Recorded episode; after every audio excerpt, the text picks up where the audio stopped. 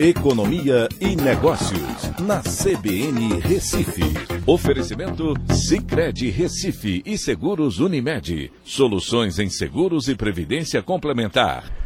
Olá, amigos, tudo bem? No podcast de hoje eu vou falar sobre.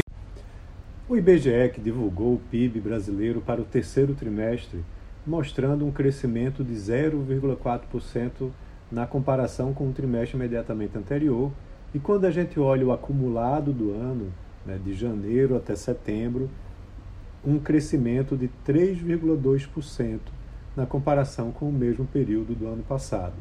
Isso foi bastante representativo porque, para lembrar a todos que estão escutando, no, ano, no início do ano se falava de um crescimento do PIB de 0,4%, era bastante pessimista a previsão.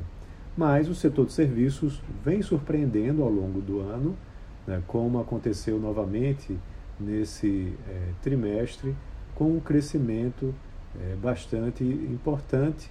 Né, e como o setor de serviços representa é, boa parte da formação do PIB, né, mais de 70% do PIB, ele cresceu 1,1%, puxando toda a economia. Mas a indústria também teve um resultado positivo de 0,8% e a agropecuária teve uma queda de 0,9%. Pelo lado da demanda, o consumo das famílias é quem, mais, quem tem um peso maior na formação do PIB. E ele teve um crescimento de 1%. Já os investimentos também tiveram um crescimento importante de 2,8%, também ajudando na formação do PIB.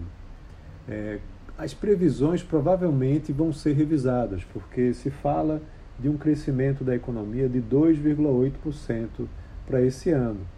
Mas no acumulado de janeiro a setembro, a economia já cresceu 3,2%. Então teria que cair no último trimestre do ano para o resultado ficar negativo.